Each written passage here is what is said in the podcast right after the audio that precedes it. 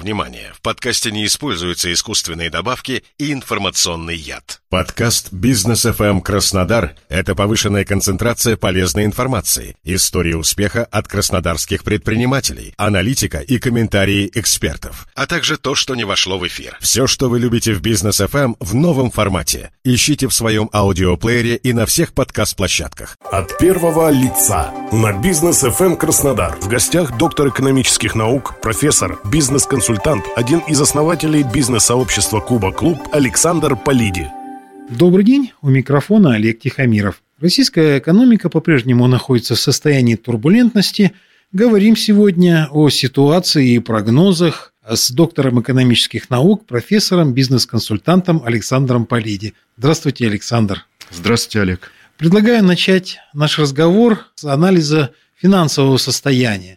Инфляция и вообще все, что происходит на финансовом рынке России то, что происходит, в общем-то, с одной стороны ожидаемо, с другой стороны не так ожидаемо, как это казалось в начале а, вот того периода, в котором мы оказались. Почему? Понятное дело, что в феврале, в марте ожидали гораздо более серьезного экономического спада, гораздо большей инфляции. И я как экономист могу сказать следующее, что никакие более-менее обоснованные прогнозы профессиональный экономист сегодня делать не может. Э, дело в том, что экономика – это все-таки наука, и это процесс, который развивается по определенным закономерностям. Но когда в экономику вмешивается фактор неэкономический, понять развитие процессов экономических невозможно. Ну вот, э, коль скоро мы заговорили о состоянии, в частности, финансового рынка. Когда все это начиналось, ожидался спад 10%, 12%, 8%, 9% и так далее. И сколько было прогнозистов, столько было и мнений. Сегодня мы понимаем, что экономика просядет гораздо меньше – она просядет, наверное, процента на 4,5, может быть, 3,5, может быть, 5, но это все, в общем-то, цифры очень близкие. А вот на финансовом рынке состояние следующее, что инфляция, которая первоначально ожидалась 15 плюс, ее не будет точно, хотя бы даже потому, что э, те показатели и те ориентиры Центробанка, которые регулярно публикуются в его отчетах, говорят о том, что, скорее всего, инфляция будет на уровне 7,5-8% по году. А сейчас на некоторых рынках мы наблюдаем даже дефляцию, инфляцию, что вообще-то является не менее губительным, если скажем так, чем инфляция. Почему? Что дефляция дестимулирует экономическую активность. Но это детали, тем не менее. Инфляция будет на более низком уровне, чем ожидалось полгода назад. Она, э, в общем-то, будет для Центробанка показателем того, как будет меняться денежно-кредитная политика, но все-таки я думаю, что денежно-кредитная политика останется такой, как она есть, то есть мы увидим э, ключевую ставку на уровне 6,5, э, может быть 5,5 до 7% годовых, это раз – валютный курс до конца года вряд ли изменится, но нужно сказать, что в этом году турбулентность валютного рынка была беспрецедентна для всей 25-летней вот новейшей истории а, страны. То есть вот э, то, что мы видели, да, это, конечно, беспрецедентно. И то, что Центробанк как регулятор, мегарегулятор сумел а, погасить те пики, те свечи на валютном рынке, которые были, и сегодня валютный курс, ну, злые языки говорят, нереальный, он, конечно же, реальный по, по множеству причин, тем не менее, это это курс более высокий, чем мы ожидали в начале года. Но если говорить о фондовом рынке, я бы здесь говорил крайне аккуратно, потому что фондового рынка как такового сейчас в привычном понимании нет. Есть отдельные фрагменты этого рынка, есть отдельные ценные бумаги и отдельные секторы, но, тем не менее, и фондовая конъюнктура развивалась с еще большими противоречиями, чем это было в начале года. Доходы сокращаются, а расходы, естественно, увеличиваются тратами на оборонную промышленность, на сектор, на всякого рода обязательства те или иные, которые государство на себя продолжает брать. Откуда деньги? Конечно, расходы растут и расходы растут э, ну, практически по всем направлениям, в том числе растут и расходы, которые правительство крайне аккуратно всегда э, финансировало, и крайне аккуратно, я даже сказал бы излишне аккуратно и слишком осмотрительно подходило вообще к их возникновению, это расходы на поддержку экономики.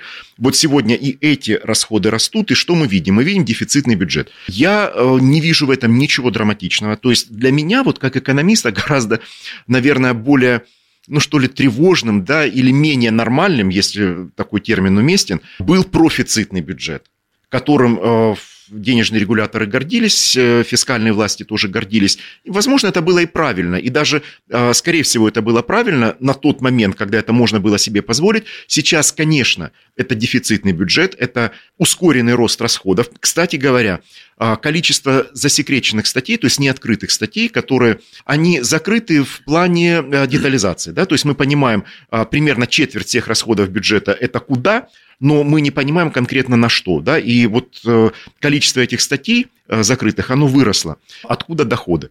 А, в общем-то, доходы очень ожидаемы. Да? То есть сегодня а, ну, чуть ли не единственным источником регулярных доходов являются налоговые поступления. Вторым источником, менее регулярным, э, а скорее даже чрезвычайным, являются те резервы, которые как раз и были накоплены в периоды профицитного бюджета.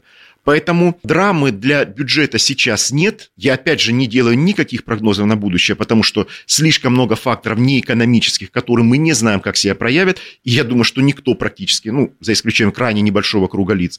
Поэтому вот состояние бюджета сегодня, да, дефицитно, но здесь нет драмы. И мне кажется, что было бы крайне логичным и, и ну, наверное, единственно правильным с точки зрения здравого смысла ожидать того, что денежные фискальные власти, налоговые власти и вообще экономическое регулирование будут развиваться в сторону стимулирования экономической активности. То есть сокращение регулирования, сокращение надзора, сокращение контроля, бюрократизация экономики, сокращение непроизводительного сектора экономики. Почему? Потому что ну, другого варианта поднять доходы в бюджет, кроме налогового, а налоги растут только тогда, когда растет экономика. Ну, или когда повышаются сами налоги, что является сегодня, ну, наверное, уж совсем губительным таким э, вариантом для нашей экономики. Поэтому, учитывая, что единственно возможный и такой, ну, прагматичный способ – это увеличение налоговых поступлений, нужно ожидать, что правительство будет стимулировать именно экономический рост, сокращая то уже набившее скомину давление,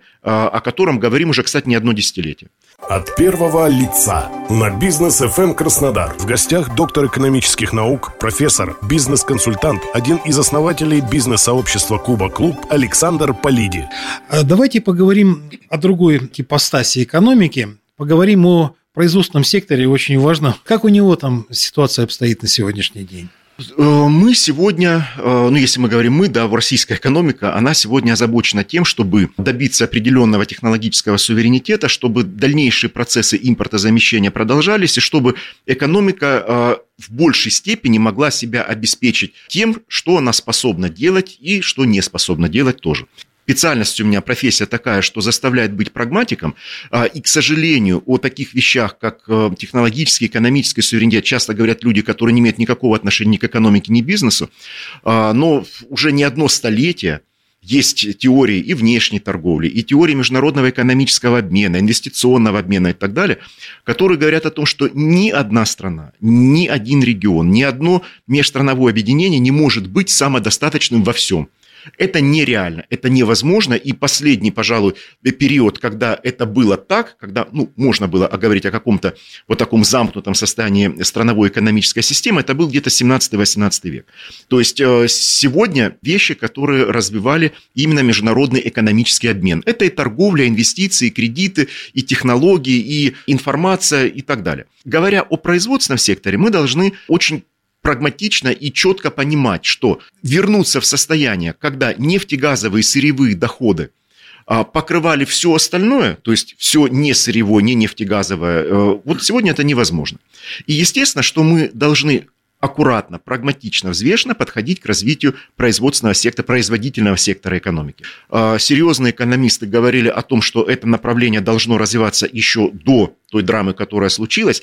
Но, опять же, сегодня мы понимаем, что те, даже на уровне края, инициативы, которые есть в сфере поддержки промышленности, сельского хозяйства, то есть производительных секторов экономики, они, э, ну не побоюсь этого слова, беспрецедентны. Я сейчас не говорю об их эффективности, хотя здесь тоже есть э, определенные достижения, но пока еще слишком э, непродолжительный период, чтобы посчитать эффективность. Да? Но, тем не менее, это очень серьезные, действенные и здравые меры. В чем нуждается в первую очередь а, наш производственный, производительный сектор, в том числе промышленность?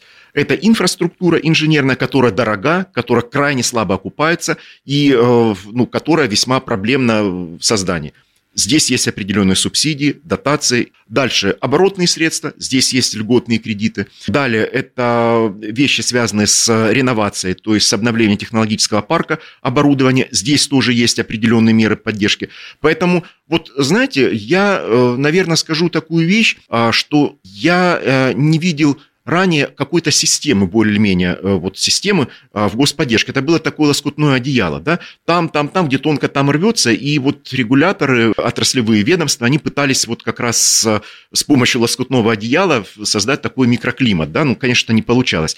Сегодня э, это гораздо более стройно, гораздо более выстроено и потенциально гораздо более эффективная система. Поэтому даже если мы посмотрим, вот э, за 8 лет промышленный сектор региона вырос в 1,7 раза. Ну, это официальная статистика, и э, это цифра, которая действительно говорит о повышении роли производства. Сейчас это как никогда актуально, поэтому я думаю, что вот и меры господдержки в виде субсидирования, льготных кредитов, льготного финансирования, э, покрытия расходов на выставки, ярмарки, промо и так далее э, государством будут э, активированы дальше. Скажите, есть ли у вас какие-то личные сценарии экономического развития страны на следующий 23 год?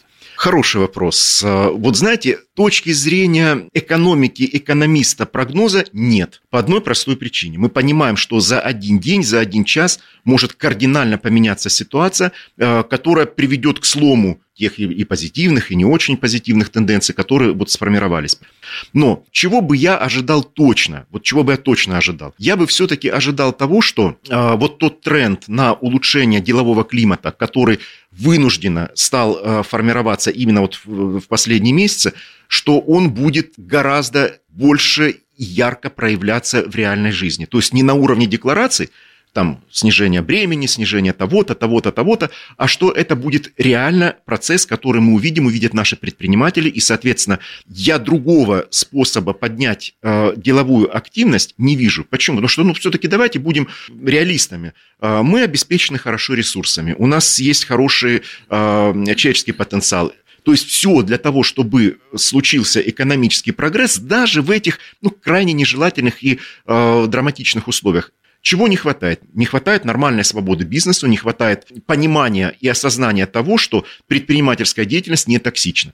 Вот как только это понимание к очень значительной части и действующих, и потенциальных бизнесменов, предпринимателей придет, мы увидим тот долгожданный рост и не на какие-то проценты, там 1,7, 1,2 там и так далее, а рост которого достойна наша страна. Рост, который даже не то, что достойно, а который, который необходим для того, чтобы вот все эти а, разрушительные вещи отработать, это 4,5, это 5% годовых. И, кстати говоря, когда-то ведь это была реальность. Если взять нулевые годы, как говорят, тучные нулевые годы, ведь тогда эти темпы э, роста экономики, они были реальными, и нам нужно вернуться к этим темпам. Другого метода, кроме как значительное расширение экономической свободы, значительная э, либерализация сфер, в том числе и внешнеэкономическая деятельность, э, устранение барьеров э, административных, регулятивных и так далее, вот мне кажется, э, другого сценария быть не может. Я напомню нашим слушателям, что сегодня мы разговаривали с доктором экономических наук, профессором профессором, бизнес-консультантом Александром Полиди. Спасибо вам большое, Александр. И вам спасибо. У микрофона был Олег Тихомиров. Всего вам доброго.